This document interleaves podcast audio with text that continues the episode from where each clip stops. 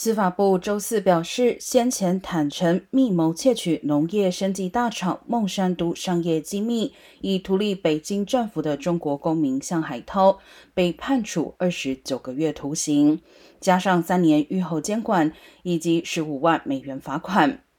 司法部称，二零一七年六月，向海涛准备搭机前往中国时，联邦官员发现他持有孟山都开发的软体。这个软体可以帮助农民提高农作物产量。